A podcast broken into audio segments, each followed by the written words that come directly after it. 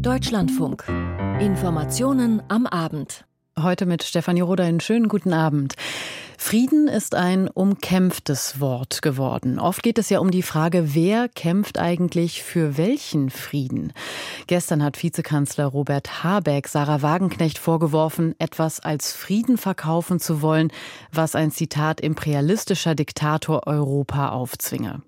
Wagenknecht weist das zurück. Sie hatte mit Alice Schwarzer für heute zu einem sogenannten Aufstand für den Frieden in Berlin aufgerufen. Über 13.000 sind gekommen und jetzt ist die Frage, um welchen Frieden ging es ihnen und blieb es friedlich?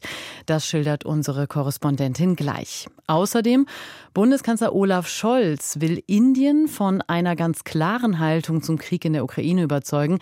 Das allerdings gestaltet sich gerade schwierig. Und in Nigeria wird heute ein neuer Präsident und ein neues Parlament gewählt. Auch dazu mehr. Was im Sport wichtig ist, das hören Sie ab 18.35 Uhr hier. Und im Anschluss an diese Sendung geht es im Hintergrund um die Frage, wie Dänemark mit sozialen Brennpunkten umgeht.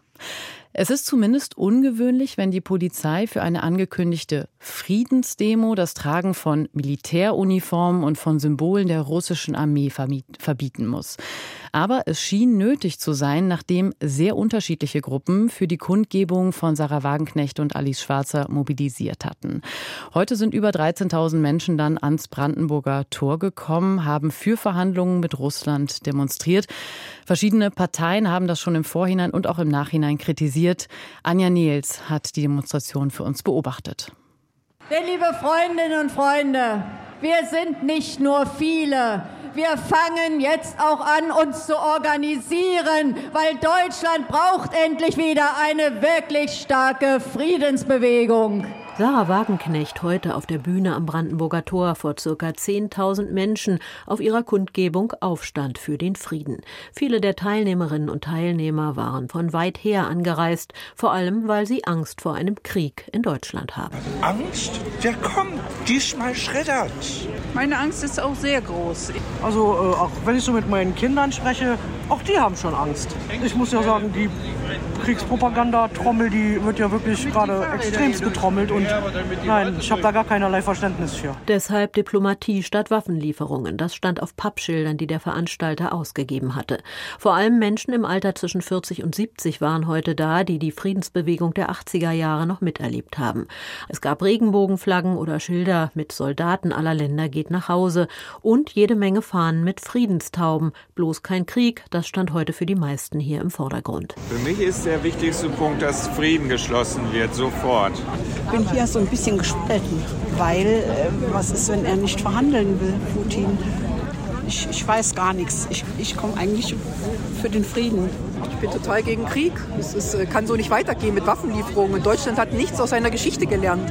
Wir haben zwei Weltkriege zu verantworten. Und diesmal sollten wir neutral bleiben und alles andere geht in die Hose. Einige sind unsicher, andere meinen genau zu wissen, was zu tun ist. Einige sehen die USA oder die NATO als Kriegstreiber. Es gab auch ein paar Russlandflaggen von Putin-Sympathisanten und ein paar sind zwar gegen den Krieg, halten aber Russland und die Ukraine dafür für verantwortlich.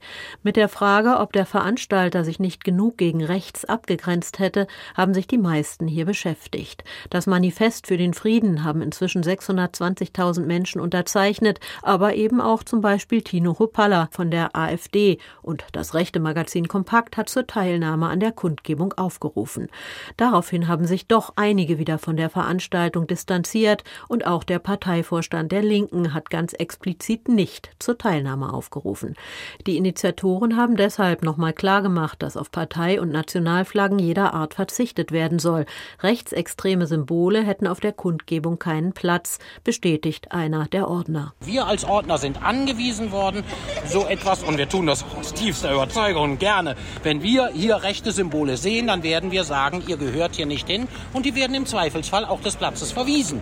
Wer hier hinkommt, um für Frieden zu demonstrieren, da machen wir keine, keine Prüfung, da muss keiner einen Fragebogen ausfüllen. Aber wer Symbole zeigt, irgendwas von, von rechts oder auch extrem rechts, der kann gehen. Einen kurzen Tumult gab es diesbezüglich aber doch. Teilnehmende der Kundgebung hatten den Chefredakteur des rechten Kompaktmagazins in der Menge entdeckt und versucht, ihn aus der Veranstaltung zu drängen.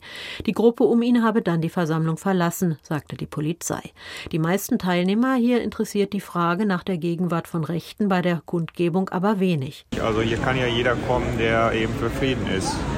Das ist äh, parteiübergreifend. Alle Menschen, die für Frieden und der größte Teil ist für Frieden. Ich bin links. Ich denke, alle, die gegen äh, den Krieg sind, sind jetzt hier. Ob wir rechts oder links. Und wir sollten das alles einen. Es gab auch ein großes Banner, auf dem stand, mit AfD und Co. gibt es keinen Frieden. Aber für die meisten ging es heute einzig und allein darum, den Krieg zu beenden.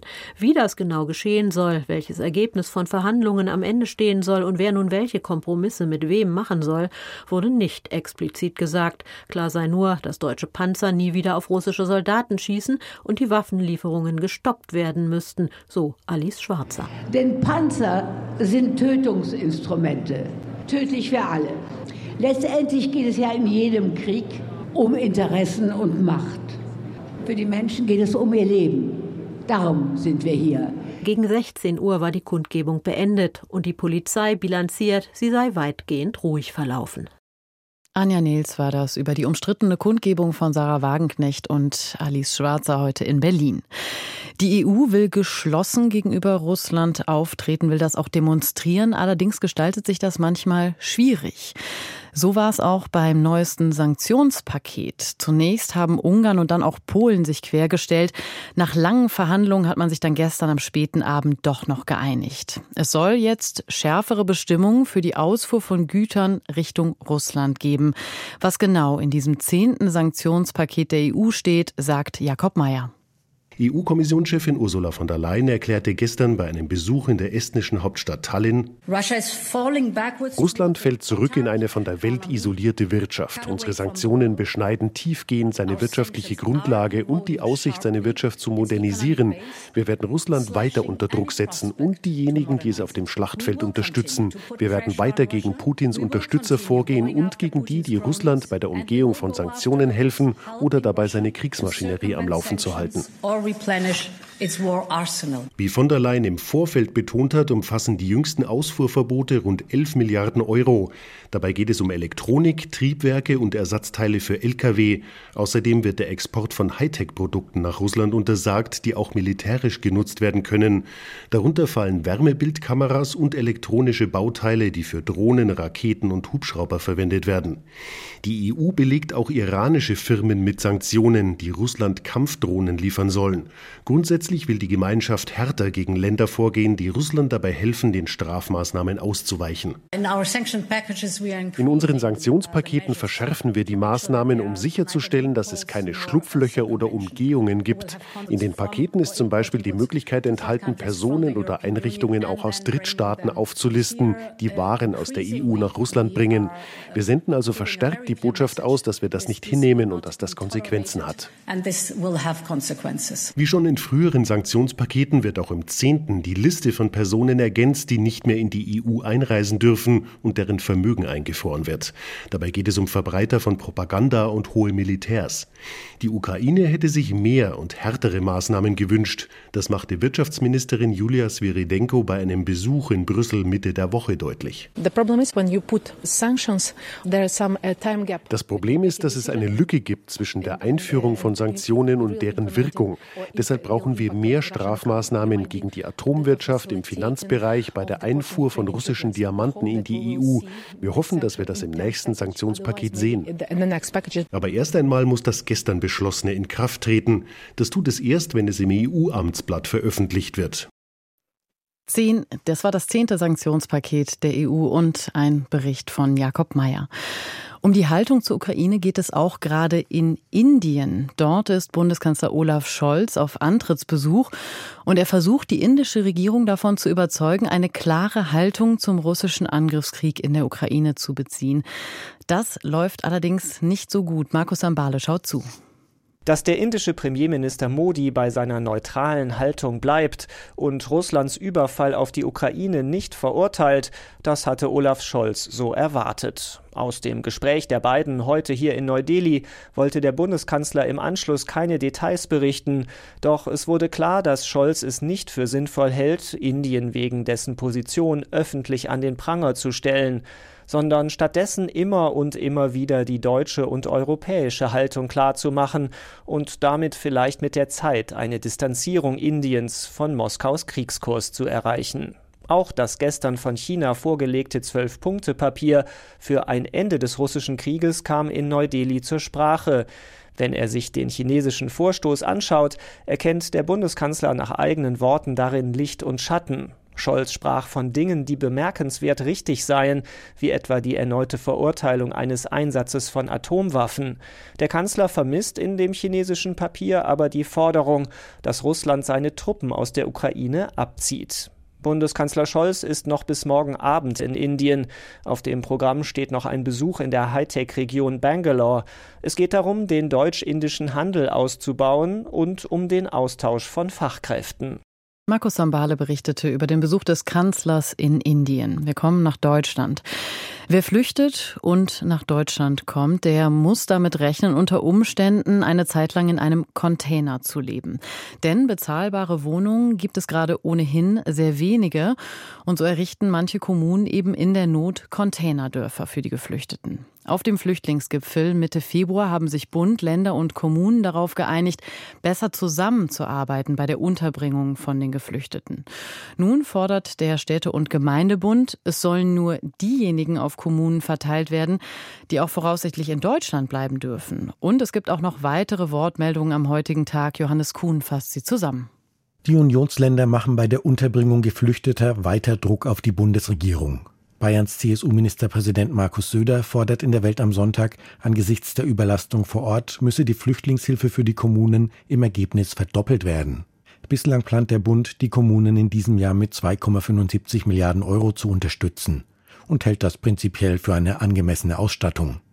Nordrhein-Westfalens Ministerpräsident Hendrik Wüst hatte vor wenigen Tagen in der ARD allerdings folgende Rechnung aufgemacht. Im Jahr 2016, das war das äh, Jahr mit dem äh, bisherigen Höhepunkt hat der Bund 40 Prozent der Kosten übernommen. Im letzten Jahr waren es 23 Prozent. Wenn es bei diesen Zahlen bleibt, sind es 19 Prozent. Deswegen ist Gesprächsbedarf da. Auch der Städte- und Gemeindebund sieht akuten Handlungsbedarf bei der Unterbringung von Geflüchteten. Die Kapazitäten der Kommunen seien weitestgehend erschöpft, sagt Geschäftsführer Gerd Landsberg im Gespräch mit dem Deutschlandfunk Hauptstadtstudio. Wir haben einfach keine Unterkünfte mehr. Wir mieten Hotels an, wir bereiten Turnhallen vor, wir gehen in die Gewerbegebiete, wo es leerstehende Immobilien gibt, die wir umbauen für Flüchtlingsunterkünfte. Und der nächste Schritt, der hoffentlich nicht kommt, wären dann eben Zelte. Ne? Die Länder müssten die Zahl der Erstaufnahmeplätze deutlich erhöhen, so Landsberg. Vor allem aber sollten die Kommunen nur noch bestimmte Geflüchtete aufnehmen müssen. Was für uns ganz wichtig wäre, dass die Leute erst dann auf die Kommunen verteilt werden, wenn sie auch ein Bleiberecht haben oder sagen wir mal so, sich ein Bleiberecht abzeichnet. Also das gilt ja nicht für die Vertriebenen aus der Ukraine, aber wir wissen doch alle, dass aus vielen Ländern Leute natürlich kommen, weil sie dort schlechte wirtschaftliche Verhältnisse haben und das kann man, glaube ich, relativ schnell einschätzen. In eine ähnliche Richtung geht ein Positionspapier des SPD-Innenpolitikers Lars Castellucci, aus dem mehrere Medien zitieren. Demnach sollten nur noch Menschen mit einem bereits erteilten Aufenthaltsrecht auf die Kommunen verteilt werden. Castelluccis Fraktionskollege, der SPD-Innen- und Sozialpolitiker Hakan Demir, ist von diesem Vorschlag nicht so recht überzeugt es muss ja erstmal geprüft werden. Also wir können ja nicht so ganz einfach sagen, die Menschen, die jetzt, sagen wir mal, in Berlin ankommen, die sehen jetzt für uns aus, als ob sie jetzt keine Anerkennung bekommen könnten. Also man weiß das ja tatsächlich erst nach äh, mehreren Monaten. Das ist ja eine Prüfung, die muss äh, sorgfältig gemacht werden. Kommunalvertreter Landsberg dagegen sieht hier kein Umsetzungsproblem. Das BAMF sagt, die Asylverfahren dauern im Schnitt jetzt nur noch zweieinhalb Monate. Und ich glaube, es gibt da schon eine Möglichkeit der Vororientierung, wenn man sieht, woher die Leute kommen. Nach dem gescheiterten Flüchtlingsgipfel Mitte Februar beschäftigen sich derzeit mehrere Arbeitskreise mit den Problemen. Innenministerin Nancy Faeser hat einen Finanzierungsvorschlag des Bundes für April in Aussicht gestellt. Das war ein Bericht von Johannes Kuhn über die Debatte über die Unterbringung von vielen Geflüchteten in Deutschland. Die Bundesregierung will Familien bei der Finanzierung eines eigenen Hauses oder einer eigenen Wohnung stärker unterstützen. Bis 2021 gab es ja das Baukindergeld, das gibt es nicht mehr. Nun will die Bauministerin einen Nachfolger auf den Weg bringen. Bis zum Juni soll die Eigentumsförderung stehen. Oliver Neuroth mit den Einzelheiten. Die Bauzinsen steigen seit Monaten. Für viele Familien werden Baukredite unerschwinglich oder die Banken geben ihnen gar nicht erst ein. Das ist, was die Menschen uns häufig sagen. Sie würden gerne bauen, können sich die Baufinanzierung aber nicht leisten. Und da setzt jetzt die staatliche Förderung an. Sagt Bundesbauministerin Geiwitz im SWR. Familien mit einem Jahreseinkommen von maximal 60.000 Euro können nach den Plänen über die staatliche Förderbank KfW Baukredite bekommen, zu niedrigeren Zinsen. Wie niedrig sie genau sein werden, will Bauministerin Geiwitz kurz vor Start des Programms im Frühsommer bekannt geben. Nach unseren Zahlen ist das jetzt so, dass 75 Prozent der Haushalte in Deutschland damit antragsberechtigt wären. Mehr als beim Vorgängerprogramm, dem Baukindergeld, das 2021 auslief. Da lag die Verdienstgrenze einer Familie bei 45.000 Euro.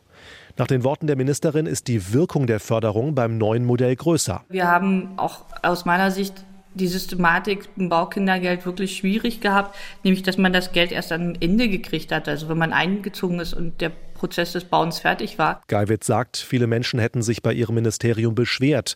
Familien, die auf das Baukindergeld gesetzt hätten, deren Bauprojekte 2021 aber nicht fertig geworden seien, sie gingen leer aus. Die Bauministerin will Familien mehr unterstützen mit der Eigentumsförderung. Das war ein Bericht von Oliver Neuroth. Aus dem Südosten der Türkei wurden heute erneut Nachbeben gemeldet. Eines der Beben hatte die Stärke von 5,2. Unterdessen wurde bekannt gegeben, dass inzwischen mehr als 50.000 Menschen bei dem Beben Anfang Februar zu Tode gekommen sind. Thomas Baumann kennt die Einzelheiten. Die Zahl der Toten nach dem Erdbeben in der Türkei und in Syrien ist auf mehr als 50.000 gestiegen. Allein in der Türkei seien bislang 44.200 Tote geborgen worden, berichtet die türkische Katastrophenschutzbehörde AFAD. In Syrien hat die Weltgesundheitsorganisation 5.900 Erdbebentote registriert. Nach anderen Angaben liegt die Zahl in Syrien bei mehr als 6.000 Toten. Zudem schwebten hunderte Schwerverletzte noch in Lebensgefahr. Vor allem in Syrien warten viele Überlebende nach wie vor auf medizinische Hilfe. Das Erdbebengebiet im Nordwesten Syriens ist für Hilfsorganisationen schwer erreichbar, weil wegen des Bürgerkriegs viele Zufahrtswege blockiert sind. Sowohl in der Türkei als auch in Syrien erschüttern noch immer Nachbeben die Region und lösen Panik aus. In der Türkei sind nach Angaben der Regierung etwa 20 Millionen Menschen von den Auswirkungen des Bebens betroffen. In Syrien sind es 8,8 Millionen Menschen, so berichten die Vereinten Nationen. Aus Istanbul berichtete Thomas Bormann. In Nigeria haben die Menschen heute einen neuen Präsidenten und ein neues Parlament gewählt. Allerdings gab es einige Zwischenfälle und Beobachtern zufolge öffneten einige Wahllokale verspätet. Was bei dieser Wahl in Afrikas bevölkerungsreichsten Land wichtig war, das hat Dunja Sadaki sich angeschaut. Im westafrikanischen Nigeria konnten heute 93 Millionen Wahlberechtigte einen neuen Präsidenten und ein neues Parlament wählen. Die Wahl startete am Morgen aber holprig. Obwohl viele Wählerinnen und Wähler früh an den Wahlkabinen Schlange standen, ging in vielen Teilen des Landes die Wahl verspätet los. Am Morgen, als eigentlich die Stimmabgabe beginnen sollte, waren viele Wahlberechtigte verärgert. In zahlreichen Städten des Landes waren die Wahlkabinen noch nicht aufgebaut. Es fehlte an Wahlunterlagen oder Personal. So berichtet die nigerianische Nichtregierungsorganisation Jager Africa, dass gegen 9.30 Uhr lediglich 42 Prozent der landesweiten Wahlbüros geöffnet waren. Das habe zu Frust unter den Wählerinnen und Wählern geführt. Menschen in Nigeria leiden zurzeit unter einer extremen Bargeldknappheit. Millennium Park in Abuja. Auf der großen grünen Rasenfläche sitzen fünf junge Frauen auf einer Decke und picknicken. Sie alle sind Erstwählerinnen.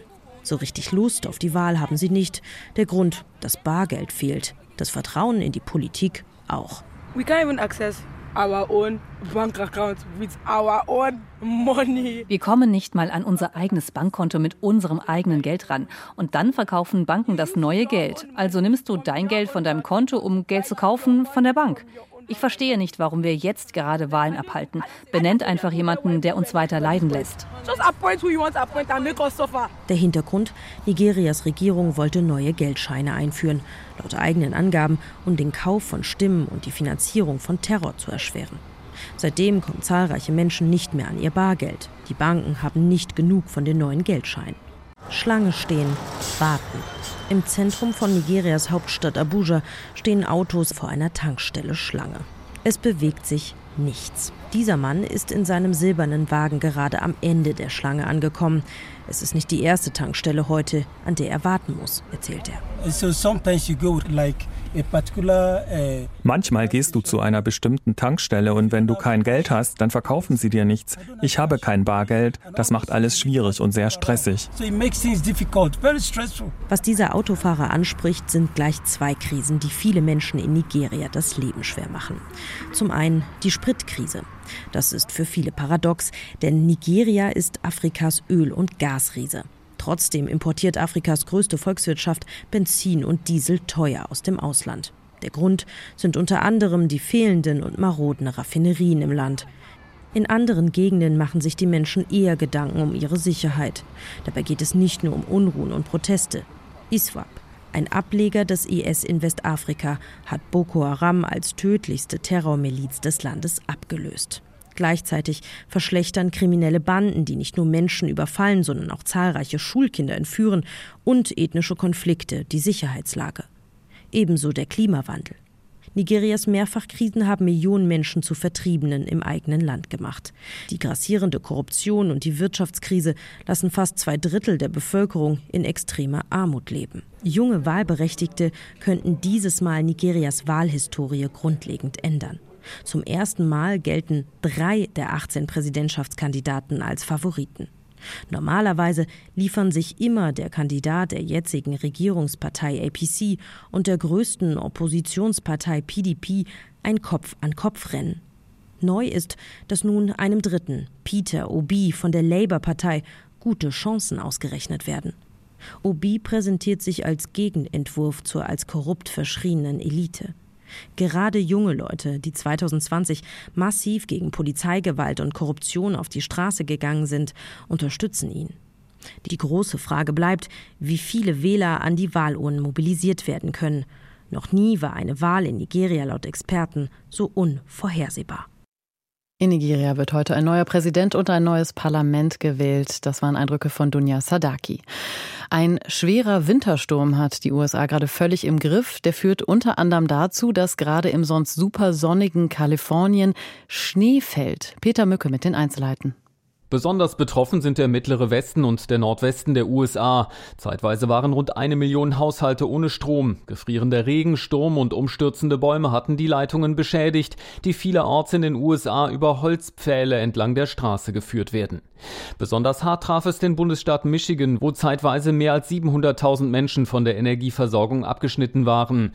Von dort wird auch das bisher einzige Todesopfer dieses Wintersturms gemeldet. Ein Feuerwehrmann kam durch eine herabstürzende Stromleitung ums Leben. Landesweit galten zeitweise für 60 Millionen Einwohner Unwetterwarnungen. Neben Michigan waren auch die Staaten Wyoming und Montana im Nordwesten der USA von heftigem Schneefall betroffen. Sogar der sonst sonnenverwöhnte Küstenstaat Kalifornien meldet Schnee, Sturm und mögliche Überschwemmungen. Für Los Angeles, Beverly Hills und Santa Barbara gab der nationale Wetterdienst eine Hochwasserwarnung heraus. Erstmals seit 1989 gilt dort auch ein Blizzard-Alarm.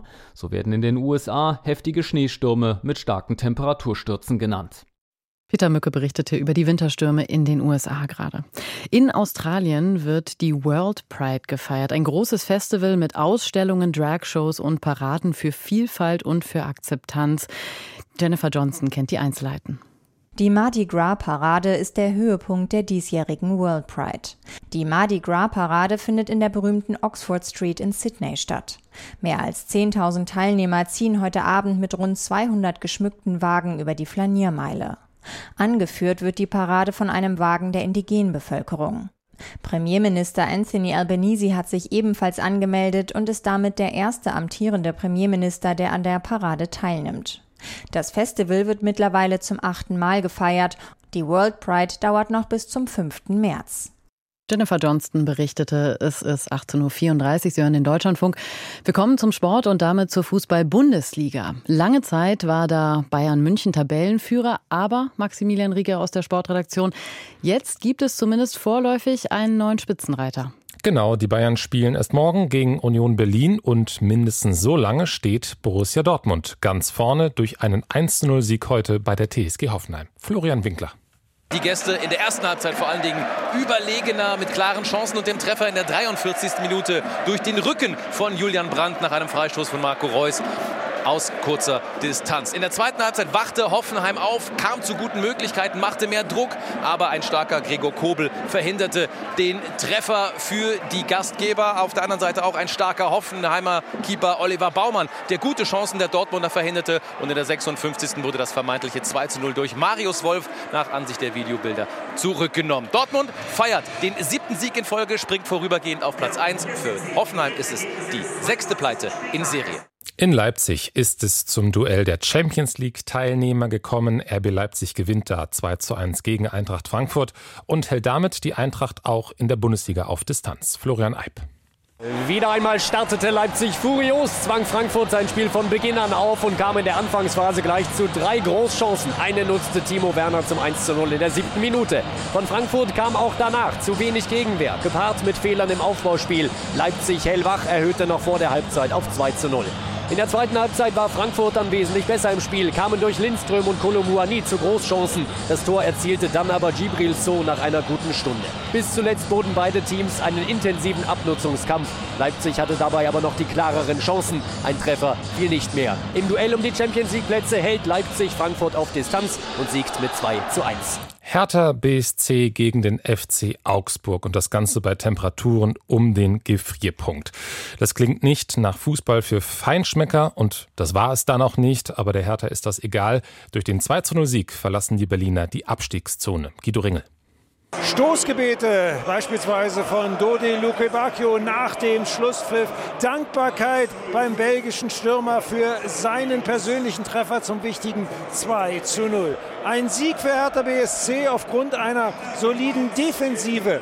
Nach vorne nicht viel Bewegung, vor allem nicht in einer trostlosen ersten Halbzeit. Aber im zweiten Durchgang dann Hertha BSC mit mehr Engagement und auch mit mehr Biss. Der wichtige Führungstreffer durch den Ex-Augsburger Marco Richter, ein Schuss aus 25 Metern zum 1 zu 0 und nur sieben Minuten später der zweite Treffer, wie gesagt, Dodi Lukebakio. Und neuer Tabellenvorletzter ist jetzt der VfL Bochum. Die Bochumer verlieren nämlich gegen Werder Bremen mit 0 zu 3. Moritz Kasselet berichtet.